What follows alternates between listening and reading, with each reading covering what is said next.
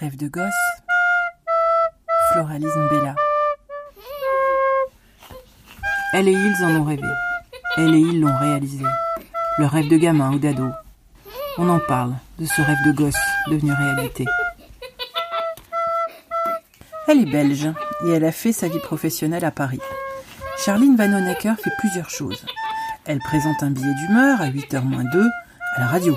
Précision, c'est sur France Inter, radio publique et la plus écoutée de France. Précision 2, c'est la tranche horaire la plus écoutée de la radio dans le pays. Sur la même antenne, entre 17h et 18h, elle anime avec sa bande l'émission Par Jupiter. Elle écrit dans Ciné Hebdo, dans Ciné Madame. La gamine de la Louvière est une ancienne de la RTBF, la Radio France francophone belge. Elle a aussi travaillé au soir, équivalent de notre quotidien du soir, Le Monde. Alors, avait-elle rêvé de cette vie? Nous l'avons rejointe dans son bureau, dans la fameuse maison ronde de Radio France au bord de la Seine, à Paris.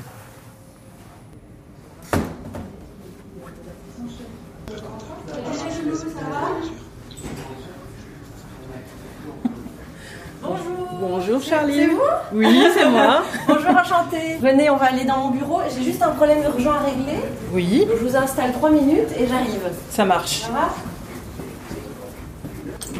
Eh bien, bonjour Charline. Bonjour. Vous allez bien C'est Floralise, hein, c'est Oui, ça c'est ça. c'est Je vais recommencer. Bonjour Floralise. Merci, bonjour.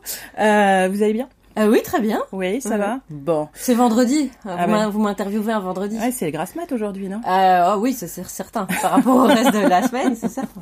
Effectivement, ouais. Charline, vous êtes une, une journaliste d'une espèce particulière. Vous êtes une humoriste, j'ai lu quelque part. C'est un terme que j'ai emprunté à Myriam Leroy. Mhm. Myriam Leroy qui est aujourd'hui euh, écrivaine de Mhm. grand talent, euh, qui était d'ailleurs en lice pour le prix Médicis, et euh, qui, qui est journaliste, qui pratique, qui pratique l'humour, qui pratiquait beaucoup l'humour sur la RTBF, et qui se sentait comme moi un peu le cul entre deux chaises. Et moi, je me suis jamais considérée comme humoriste parce que c'est un métier, mais j'en fais de l'humour, et donc je lui ai euh, emprunté ce terme, humoriste. Alors, humoriste parce que parce que c'est pas parce que vous avez l'accent belge. C'est euh, on aurait pu euh, avec l'accent belge un peu humoriste, humoriste. Bon, voilà. Ah non non, Voilà. ouais, oui non, c'est pas une question d'accent. C'est vraiment une question C'est un d'humeur. C'est vraiment C'est un mot ce qu'on appelle un mot valise. Faudrait vérifier, mais Ouais. je pense que c'est quand on prend deux mots et que Mhm. D'accord. Oui. Et donc les- le, le, le premier mot c'est humeur et le deuxième c'est journaliste. On est d'accord? Euh, ou pas? Un, ça pourrait être humoriste et humeur. Mhm. C'est plutôt comme ça que que je l'aurais interprété. D'accord. Euh, mais c'est vrai que ça marche avec journaliste aussi dans le fond. J'y avais pas vraiment réfléchi. Ah. Bah, voilà. Pour moi, euh, non, pour moi, intuitivement, humoriste. Ah ouais, c'est vrai. Bon, c'est les trois, on va dire. D'accord. Votre rêve de gosse à vous c'était quoi? Bah, de gosse, j'ai pas de souvenir avant l'adolescence Oui. de ce que j'aurais voulu faire. Adolescence comprise. Hein. Ouais. Coiffeuse. En tout cas, ans, je euh, savais, je savais quand j'étais gamine ce que je ne voulais pas faire. Euh, je pense que le rêve de beaucoup de gamins avant l'adolescence, c'est un métier qu'ils ont en face d'eux tous les jours du matin au soir. C'est euh, instituteur, enseignant, professeur. Mhm. Moi, j'ai mes deux parents qui sont professeurs, qui sont enseignants, et beaucoup de gens dans ma famille. Et je les ai toujours euh, vus euh, pas très épanouis dans leur boulot parce que c'est un travail assez ingrat. Euh, C'est-à-dire que c'est un travail qui est essentiel, je crois que c'est le plus beau métier du monde, et qui est tellement pas reconnu, qui permet aucune évolution. Mhm. Il n'y a aucun horizon qui se dessine, vous allez faire la même chose toute votre vie. Toute votre vie. Euh, et tout ce que vous donnez, vous récoltez si peu que j'ai toujours entendu mes parents me dire euh, ne fais jamais ce métier. Parce qu'ils savaient que plein de gamins rêvent de ça. Et je sais pas si je me suis laissée influencer ou, ou si euh, intrinsèquement j'ai tout de suite trouvé que c'était pas ma voie. Mais pourtant j'avais le goût de ça parce que j'ai fait des études dans ce sens-là, universitaire, avec euh, le diplôme, euh, je sais pas comment ça s'appelle en France, chez nous ça s'appelle l'agrégation, ce qui chez vous est quand même énorme. Chez nous l'agrégation ça signifie le diplôme pédagogique pour, euh, pouvoir enseigner. CAPES, chez nous. Ok. eh ben, L'agrégation, c'est le degré au-dessus, c'est pour enseigner en université. Donc j'ai fait le CAPES si vous voulez avec euh, plusieurs mois de stage où j'enseignais dans des classes et j'ai adoré ça. J'ai Mhm. vraiment kiffé ce truc. Euh, mais je savais que je le faisais pour avoir une soupape de sécurité.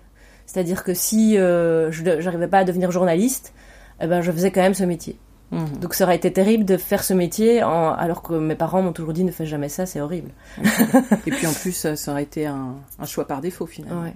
Donc, enfant, je pense pas avoir eu de rêve. Je me rappelle, j'ai un vague souvenir euh, d'enfance où on me demandait qu'est-ce que tu veux faire plus tard, et je crois que je répondais cascadeuse. et je sais pas du tout pourquoi, parce qu'en plus j'ai jamais vraiment aimé les films de cascade. Je Ou les manèges à sensation et je déteste ça. Hmm. Je, je, quand j'étais à l'école en sortie scolaire, euh, ça m'est arrivé une fois dans un parc d'attractions. Moi, je restais en bas à les regarder, à manger une glace. Euh, donc c'est vraiment pas. Alors je sais pas pourquoi je disais ça. Euh, Peut-être le goût de l'absurde déjà. Hmm. Et puis j'ai trouvé ma voie adolescente quand je suis partie. euh, j'ai embarqué sur un vieux voilier avec la Fondation Nicolas Hulot en Bretagne. euh, que la condition sine qua non pour partir, c'était de médiatiser mon expérience au retour. Comme ça, je devenais une sorte de petite ambassadrice euh, de la nature, comme appelait, disait Nicolas Hulot à l'époque. Et euh, c'est là que j'ai pu tâter pour la première fois dans les conditions réelles le métier de, de, de reporter quoi. J'étais j'étais mini reporter. J'ai passé 15 jours sur le bateau j'ai pris des notes j'ai pris des photos j'ai rencontré des scientifiques euh, j'ai éprouvé la vie en mer euh, en Bretagne euh, entre les mal de îles mer. Bah au début forcément entre les îles de Molène et Ouessant quand ça bastonne un peu c'est une école de la vie.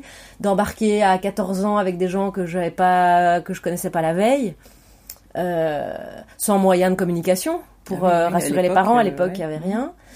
Donc euh, j'ai découvert là que que c'était ma voie et j'ai commencé à rêve est un grand mot parce que j'ai jamais eu beaucoup de d'ambition. J'ai jamais eu. je pense que rêve c'est un truc énorme. Euh, j'ai toujours été assez raisonnable et je, je m'étais juste mis comme objectif que si un jour je parvenais à devenir journaliste, que dans la mesure du possible je pouvais aller euh, euh, découvrir des contrées un peu lointaines et raconter ce qui s'y passe, mais j'ai tout de suite eu conscience aussi grâce à cette, ex- à cette expérience que euh, le journalisme il se faisait autant dans un pays étranger qu'au coin de la rue. Hmm. Et, et donc, sen- je connaissais pas Florence Aubenas à l'époque, mais si je l'avais connue à l'époque, ça aurait été sans doute mon modèle, parce que elle, je dis, ça a fait tilt plus tard, euh, fait les deux, c'est-à-dire qu'elle fait du grand reportage euh, et elle peut aller dans des coins euh, du monde où il y a peu de journalistes et elle peut faire un reportage tout un été au camping ou au Mhm. coin de la rue. Ouais. Euh, donc, et je nourrissais pas une ambition dévorante parce que mon seul, ma seule envie, c'était que mes pères reconnaissent que je fasse bien mon boulot. Hmm. Voilà, je m'étais dit si euh, j'entre dans un journal, une radio euh, euh, ou une télé, mais je pensais, je pensais pas trop trop télé.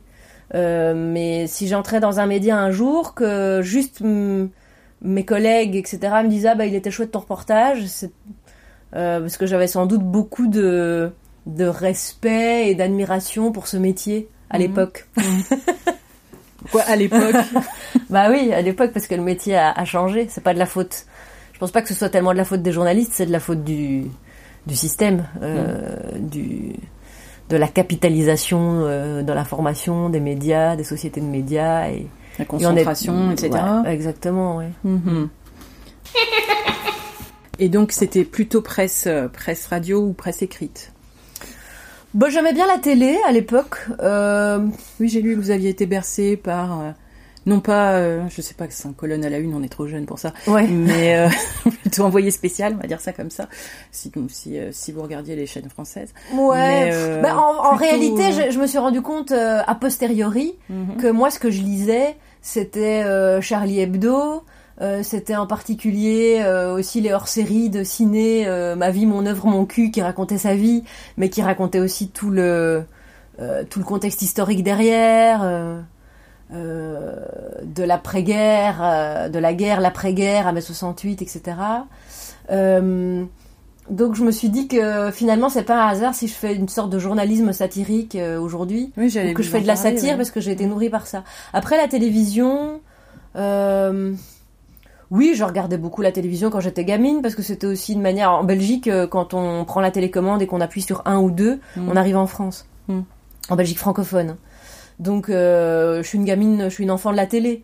Euh, mais après d'avoir euh, un petit peu vu comment ça fonctionnait, le, les, les fois où j'ai eu le- la possibilité de mettre le pied dedans, euh, j'ai tout de suite euh, déchanté. Et d'ailleurs, il y a un épisode euh, qui a été fond- fondateur chez moi.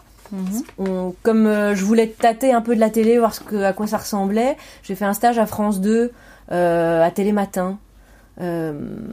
Euh, c'était Télématin et, et c'est au programme l'émission de Sophie d'avant qui était donc j'étais il y avait il y avait un côté actu un poil rédaction et un côté programme Mhm. et euh, je me je m'emmerdais profondément Euh, et j'avais gardé euh, bah, truc de, de stagiaire quand un stagiaire est mal considéré quoi le premier jour j'ai commencé à retirer les agrafes de le premier jour où je suis arrivée bah, c'était pour me tester on m'a demandé on m'a donné un paquet de feuilles je devais retirer toutes les agrafes et mettre les feuilles dans des chemises plastifiées Hmm. voilà. Euh, et après, ça n'a pas tellement. Après, je faisais un petit peu de documentation sur des sujets conso à la con. C'était, un- ça a été un cauchemar. Euh, mais c'est de ma faute aussi parce que j'avais, j'étais déjà peut-être, euh, à, je sais pas, à 23, 24 ans. J'avais, j'étais peut-être déjà euh, trop âgée pour faire ce genre de truc. J'avais déjà un diplôme, de, même plusieurs diplômes. Euh, donc, je, je me suis fourvoyée là-dedans. Après, c'était pas évident de trouver un stage, donc j'ai pris ce qu'il y avait. Et, euh, et j'ai heureusement j'avais gardé des piges euh, comme correspondante Joker à Paris pour le journal le soir. Mhm. Et un jour, le journal me dit euh, écoute, la titulaire est pas là. Il y a un, il y a une guerre civile qui se prépare en Côte d'Ivoire. Il y y a des troubles vraiment extrêmement violents. Et les Français commencent à être rapatriés et les premiers avions arrivent ce soir à Roissy-Charles de Gaulle. Est-ce que tu pourrais y aller? Waouh. Et euh, je me suis dit, bah là je suis à France 2, il est 17h, le- l'avion arrive à 19h30.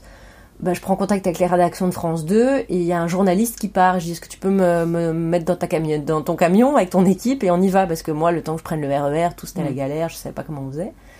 Et je me rappelle, euh, il était adorable, il s'appelle Frédéric Crotta, il travaille toujours à la rédaction de France 2. Et je me souviens que sur le chemin vers l'aéroport, il me demandait ce que je faisais, etc.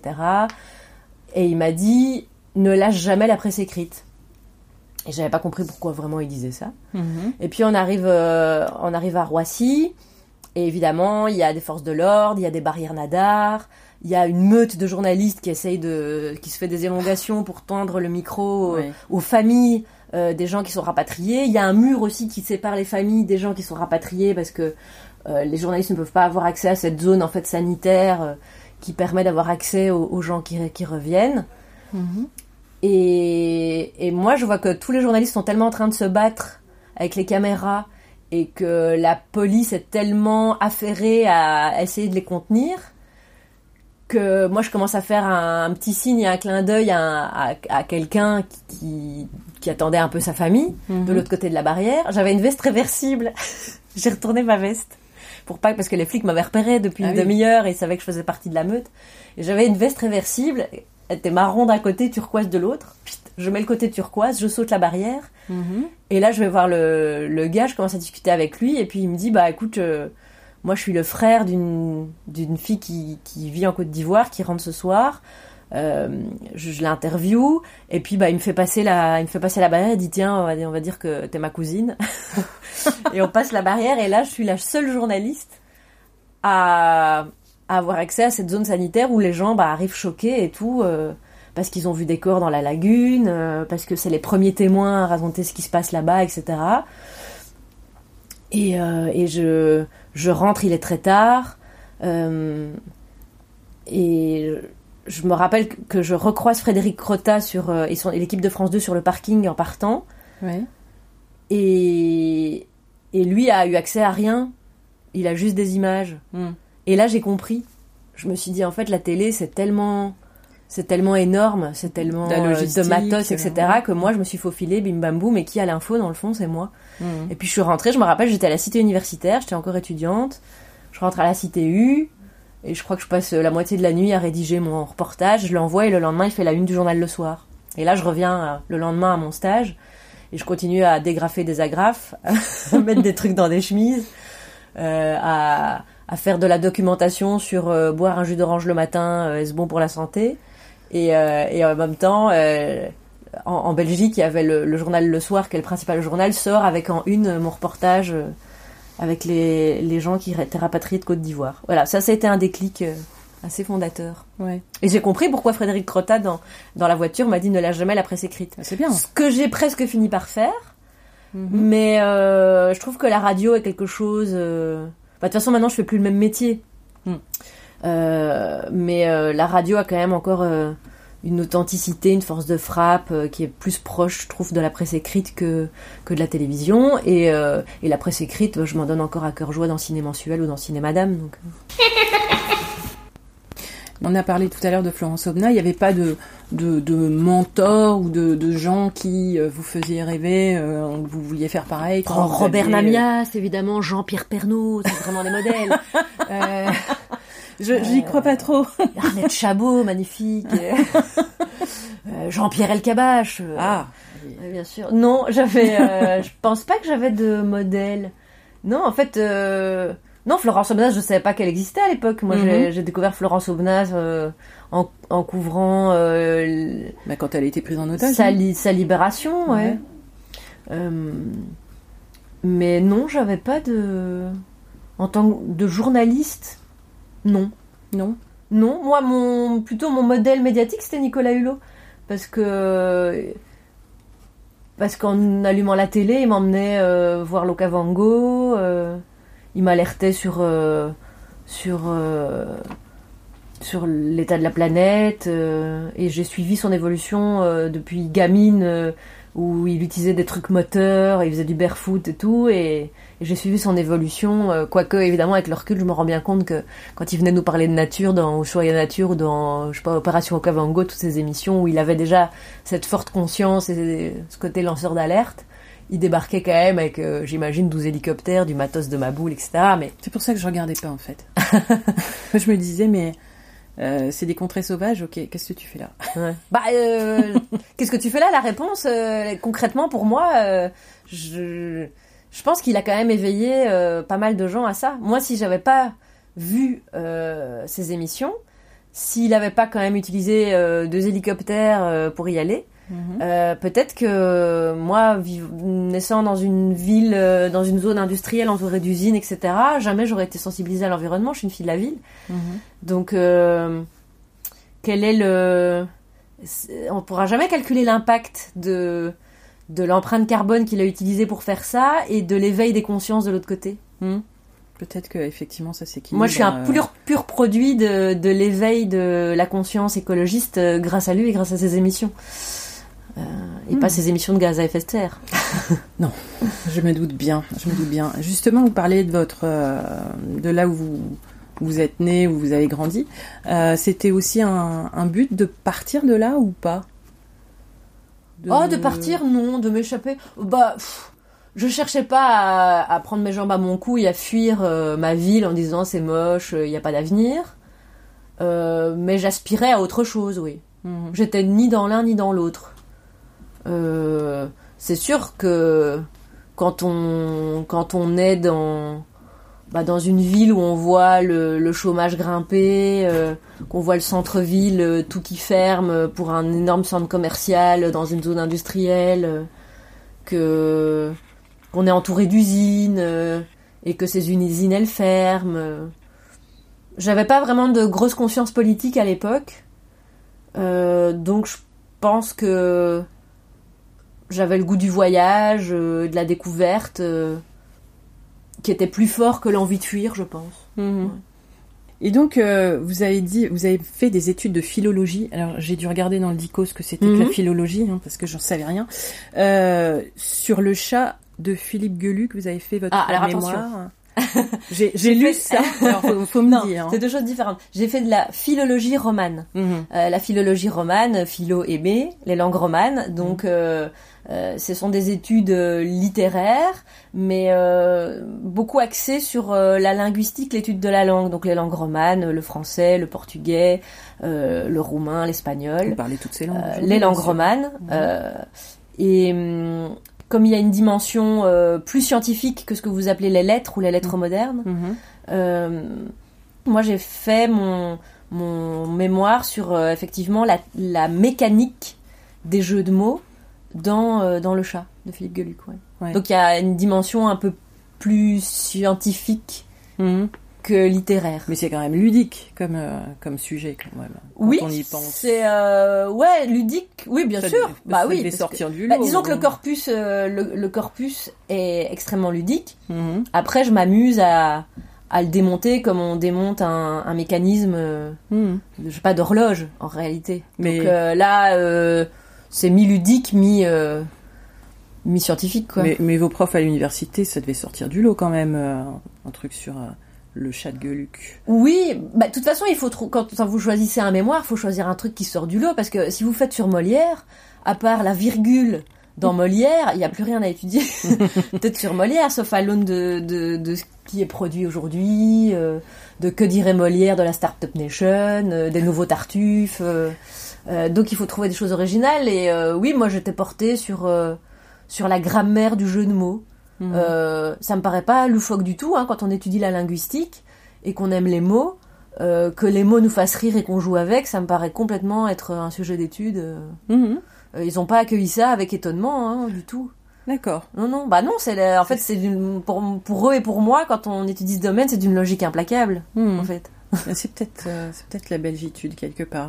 Peut-être. Parce que bon, euh, je pense pas que on aurait en, en université française, je pense qu'on Bah, aurait été c'est quoi des jeux de mots? C'est classico classique. C'est aussi des c'est aussi des figures de style. euh, Ah oui c'est oui. euh, c'est- une grammaire. Mhm. Donc euh, Ah oui, tout à fait, oui. donc tout tout. C'est pas quelque chose de simplissime ou de qui sort comme ça, qui est inné ou qui voilà sort tout seul. Effectivement, il y a du travail. Ah bah oui, y a, on intègre des mécaniques, c'est comme nous quand on écrit des, des, des vannes, des blagues tous les jours, tous les jours, tous les jours, on, essaye de se renouveler, évidemment, on réfléchit euh, à faire des choses qu'on n'a pas encore faites, originales, etc. Mais euh, quand on est dans une mécanique quotidienne, et c'est le cas de, de Geluc, euh, qui fait des dessins tous les jours pour la presse, on a intégré, même sans y penser, des mécaniques. Alors il y a des humoristes qui font des tableaux Excel et, qui, qui se disent tiens là je vais utiliser telle mécanique de façon plus consciente parce qu'ils aiment ça, j'en connais.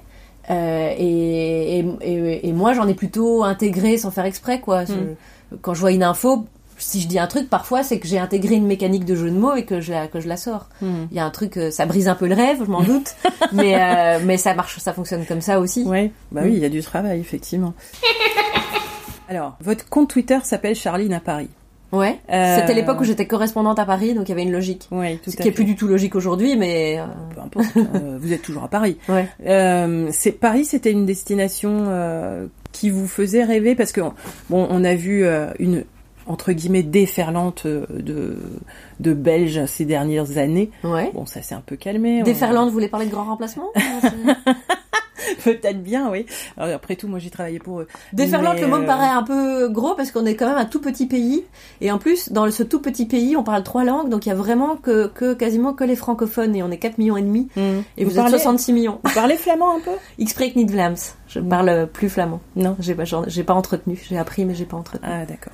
Donc, euh, est-ce que Paris c'est une destination euh, qui était euh, dans votre tête Est-ce que vous avez fait Dans- votre école de journalisme dans, ici dans aussi des métiers comme euh, comme le journalisme ou l'écriture, le roman, la comédie, la réalisation, les arts du spectacle, euh, forcément la Belgique est un terrain de jeu où on peut un- à un moment se sentir à l'étroit et où il n'y a pas beaucoup de place. Hmm. Il y a, y a pas, c'est un pays de à peu près un peu plus de 11 millions d'habitants. On est 4 millions et demi de francophones. Euh, c'est pas très grand. Euh, la RTBF, elle a pas des moyens gigantesques euh, pour 4 millions et demi de francophones. Il y a RTL qui est l'autre radio, euh, le pendant privé. Le terrain de jeu, il est pas énorme, quoi. Mhm. Donc, moi, j'ai commencé à faire mes classes dans les dans les médias belges avec bonheur. Et puis Paris, le terrain de jeu était plus grand et plus amusant. Puis moi, comme j'étais passionnée de... En fait, c'est la politique qui m'a menée en France. Mhm. Le... Quand vous aimez la satire politique ou, comme- ou- ou vous aimez le, le journalisme politique pur, hum, ou même, euh, même les, les questions de société, euh, le théâtre politique français est beaucoup plus passionnant que le théâtre politique belge, parce que là, c'est le système qui veut ça. La politique belge est basée sur le consensus. Euh, c'est un État fédéral avec plusieurs niveaux de pouvoir, euh, avec euh, des gouvernements de coalition, quand il y a un gouvernement. J'allais le dire, oui. Et, euh, et en France, euh, il y a un espèce de jeu binaire. Euh, c'est comme les ordinateurs, ça fonctionne 0, 1, 0, 1, 0. Bah, là, c'est pareil, c'est gauche contre droite, même si aujourd'hui on prétend que, que ce clivage n'existe plus, bien sûr qu'il existe. Et qui en fait une politique d'affrontement, euh, de personnalités charismatiques, de messies, de guides, de, de leaders qui s'affrontent euh, dans des joutes qui sont devenues de moins en moins intéressantes, mais de plus en plus euh, marrantes. Euh, et donc euh, le terrain de jeu est plus grand et surtout beaucoup plus amusant pour la matière que moi je voulais explorer. Mhm. D'ailleurs, euh, c'est ce qui vous a fait remarquer la politique en 2012, la campagne de François Hollande. On peut dire merci François Hollande euh, cette fois-ci? Bah non, merci les journalistes. merci, les- merci les collègues journalistes qui le suivaient et que j'ai pu écouter, observer. Et, et merci, euh, merci aux, aux communicants surtout qui organisent, euh, qui organisent le suivi de la campagne euh, entre euh, journalistes VIP et journalistes de seconde zone. qui font un petit peu les, videurs de boîte, toi tu rentres, toi tu rentres pas pour la visite, etc. Donc un grand merci à la communication politique à qui je dois euh, ma reconversion et mon arrivée à France Inter. Qu'ils en soient remerciés de tout ce bullshit. Et- Ah oui, effectivement. Ouais. Donc euh, les communicants, autant des bonnes fées que Schneiderman ou Pascal Clark. Euh, oui, c'est vrai que c'est Daniel Schneiderman qui est venu me chercher au départ. C'était une excellente expérience. Moi, à l'époque, je, con- je connaissais pas encore assez bien le milieu médiatique pour savoir comment fonctionnaient toutes ces chapelles. euh, Qu'est-ce que c'était vraiment euh, arrêt sur image, etc. Moi, ça m'amusait, il me donnait une tribune. euh, et j'aimais bien les, j'aime bien, j'aime toujours bien l'esprit d'ailleurs. je trouve que ces questions sont, sont toujours. Poil à gratter. ouais, ouais, ouais, vachement poil à gratter. Donc c'est une bonne école, Daniel Schneiderman. Mhm. Euh, après, ben, Pascal Clark, une super école aussi. Euh, ouais, ouais, j'ai vraiment eu deux bonnes fées. euh, Mhm. euh, et après, ben, j'ai tracé ma route. Je fais pas du. je- J'essaye d'être moins idéologiquement marqué, euh, peut-être qu'un Schneiderman, mais, euh, mais c'est sûr qu'il m'a appris plein de trucs que, que j'utilise aujourd'hui aussi dans le côté poil à gratter. Hein, c'est- Mhm. Ouais, ouais, ouais, c'est vraiment ça, c'est les, les meilleures écoles pour démarrer. C'est du pain béni. Quand Il y a, je vois plein de jeunes, il y a plein de, j'entendais ce matin, dans l'instant même chez Sonia De Villers, une discussion Les sur, euh, ouais, sur, euh, sur CNews, Mhm. où, euh, où comment il s'appelle, Gary, Robert c'est, Et non. Garrigos. Et voilà, Robert et Garrigos, les journalistes des jours, expliquaient qu'à CNews, le, gros- le gros des troupes, c'était des jeunes journalistes. Hmm. Et je me suis dit, Taillable Waouh. et corvéable merci. moi j'ai, bah surtout, surtout dans une chaîne, euh, dans le Fox News français, quoi Mhm. un truc un peu dégueulasse, quoi. Donc, euh, je me suis fait la réflexion ce matin en entendant. Je dis, ouais, quand t'es jeune et que tu dois bouffer, que t'as pas tellement le choix, enfin, il faut être fort pour dire non. En fait, pour dire non, il faut, euh, il faut peut-être avoir un petit peu d'argent ou les parents avec soi. Faut... Si vous êtes né à Paris, que les parents sont là et tout, je... C'est un peu plus Putain, simple, essayez ouais. de dire non parce que Mm. sinon on va jamais s'en sortir. Mais si vous avez besoin de bouffer, que vous avez vraiment pas le, le choix, c'est comme ça que c'est comme ça qu'ils sont gagnants et qu'ils arrivent à former une rédaction. Et, euh, et c'est sûr que moi j'ai commencé au soir de Bruxelles, à la RTBF, à la radio suisse romande, Schneiderman, Clark et tout, et et je me suis dit waouh quelle chance quoi. J'aurais pas supporté, euh, j'aurais vraiment pas supporté de d'être de de- de- d'alimenter ces ces valeurs là à travers ces chaînes là quoi, c'est sûr. Mhm. C'est dur. Aujourd'hui, vous qui regardiez les guignols de l'info, euh, vous faites un passage d'antenne avec euh, Antoine Decaune, ça va faire tout bizarre, non?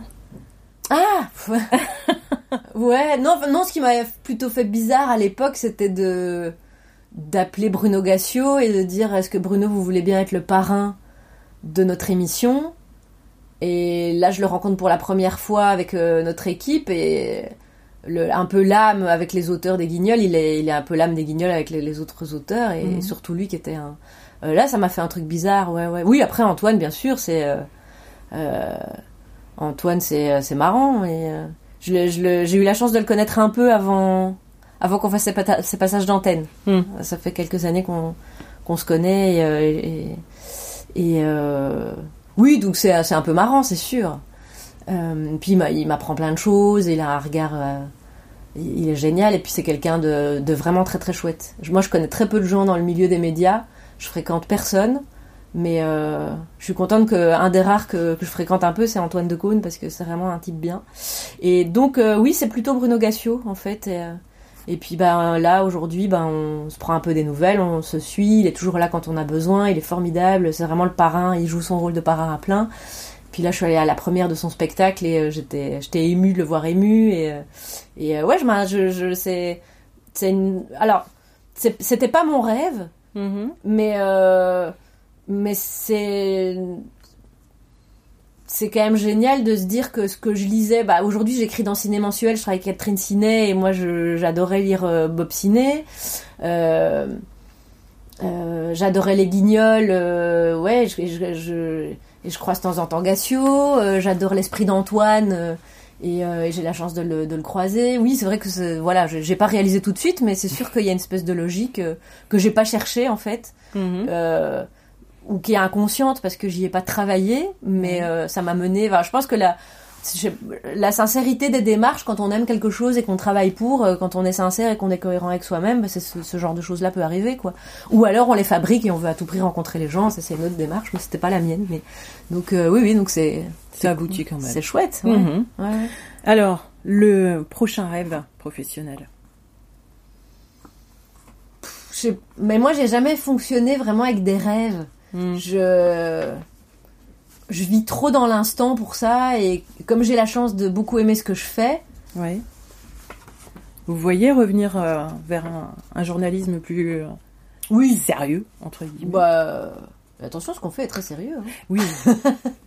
oui, mais je, je rigole on est quand obligé même en quand fait je vous écoute. oui, hein. oui bah, bien sûr non ça fait plaisir mais oui oui je suis obligée d'être sérieuse parce que je suis quand même dans un créneau qui est très délicat Mm. je suis entre l'interview de 7h50 de Léa Salamé et le journal de 8h qui est le pic d'audience de la radio c'est le quart d'heure le plus écouté de France je pense maintenant et je peux arriver derrière un témoignage sur la Shoah et en ouverture de journal il peut y avoir un euh, la nouvelle d'un attentat quelque part dans le monde etc donc je suis dans un je passe par le chat de l'aiguille tous les matins il y a Ouais. des matins où c'est où il y a un boulevard parce qu'il s'est passé quelque chose de très marrant et l'actu est cool et tout Mhm. mais euh, j'ai intérêt à, à rigoler avec beaucoup de sérieux Oui.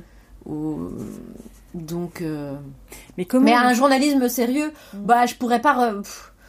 Je sais pas si je pourrais y revenir ou pas. et je, je sais pas si j'aurais le crédit ou pas pour ça. Je suis pas sûre. Mhm. Je pense qu'il y a plein de gens qui m'ont pas connu journaliste avant. L'écrasante majorité des gens m'ont pas connu journaliste avant, donc ce serait étrange de si je suis si eux me considèrent comme humoriste que je revienne à un métier de journaliste. Mais je crois beaucoup à l'entre-deux. Mm. Euh, ce que fait Guillaume en fait. Oui. C'est un petit peu euh, quand euh, on a dit à Alex avec Guillaume à Guillaume Meurice, on lui a dit va dans la rue, fais du fais de la remontée de terrain, fais du reportage mais de manière comique. C'était votre idée, ça? C'est pas bah, avec Alex, ouais, c'est Alex qui a eu l'idée d'aller chercher Guillaume. C'est un peu par procuration ce que j'aurais adoré faire. Mm. Donc oui, j'ai une petite idée que je vous dévoilerai pas. Mais euh, j'ai une petite idée derrière la tête de si je dois revenir à la presse écrite ou à un journalisme euh, un poil plus reportage et terrain, euh, j'ai j'ai une idée derrière la tête de quoi faire et ce serait en presse écrite, ouais. D'accord. Très bien. Bah, merci beaucoup. Bah, merci, merci à vous. Bah oui, ce fut un plaisir. J'ai une petite question subsidiaire. Oui. Comment on fait pour désinguer un invité, comme vous le faites de temps en temps, Ah. euh, assise à un mètre? Et, euh, et voilà, à la radio comme à la télé. Bah, avec le sourire et sans méchanceté. Ouais. Parce que des fois, euh, bon, euh, bon, il y en a qui Je rigolent. sais hein. pas si désinguer est le mot du coup, en de temps réalité. en temps quand même. hein. Bah, il faut enrober les choses. Euh, faut être souriant, faut pas être hargneux. Non. Euh, faut pas être méchant, faut pas aller gratuitement sur les choses. Euh, si il y a des politiques pour, la, pour lesquelles j'ai eu la dent dure, euh, si par exemple j'ai Richard Ferrand et que je parle des mutuelles et qui revient dans trois semaines, je vais pas lui remettre les mutuelles. euh, voilà, Ouais. je l'ai fait une fois. C'était assez cinglant que pour le voilà, donc euh, on fait autre chose. On a fait la blague une fois, on va pas la faire deux fois. Après maintenant, comme la justice lui retombe sur le sur la cafetière. euh, et qu'il est voilà si s'il a maille à partir de nouveau avec la justice là ça se justifie d'en reparler Mm.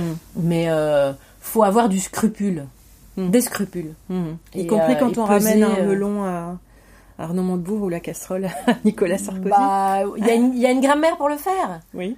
Euh, vous amenez la casserole et puis vous dites euh, oula ou- ah non non non mais rien à voir avec vous monsieur Sarkozy j'avais faim je me suis fait des pâtes on m'a dit c'est l'antenne faut que t'arrives boum il y a une manière de le dire Mm. si vous si vous arrivez le visage fermé euh, la bave aux lèvres et que vous lui claquez la casserole sous le nez euh, ça c'est Oui. désingué c'est méchant et voilà si vous le faites avec le sourire genre ni vu ni connu je t'embrouille ce que les politiques font avec nous je fais que rendre la monnaie de la pièce dans le fond Mm. C'est pas faux. et il faut essayer d'être. euh, il faut essayer d'être. Pas mesuré, mais de rentrer dans la proportion. Si le gars s'est vraiment foutu de votre gueule euh, et qu'il a fait quelque chose. euh, bah, dire à François. Je pense que le, le climax avec Guillaume, c'est quand on a dit à François Fillon, euh, trois semaines, à- je sais pas, trois semaines, un mois avant la présidentielle, hein, Mhm. et on a dit dans le blanc des yeux à François Fillon, euh, Monsieur et Madame Ranlard ont un fils, comment s'appelle-t-il? Jean. Et qu'on a fait Rends l'argent François et qu'on lui a dit, on lui a crié Rends l'argent François. C'était marrant parce que c'est un Monsieur et Madame, donc c'est anodin. Mhm. Il l'a pas vu venir. Tout le monde, tout le monde rigole chez soi. C'est sûr que ça fait rire. Et on lui rend la monnaie de sa pièce avec la force de, du foutage de gueule qui nous a, Infligé. qui nous a infligé quand même. Donc euh, il y a un moment, ça va. Quoi. Ah ouais. eh bien, merci Voilà. beaucoup. Mais de rien, avec plaisir.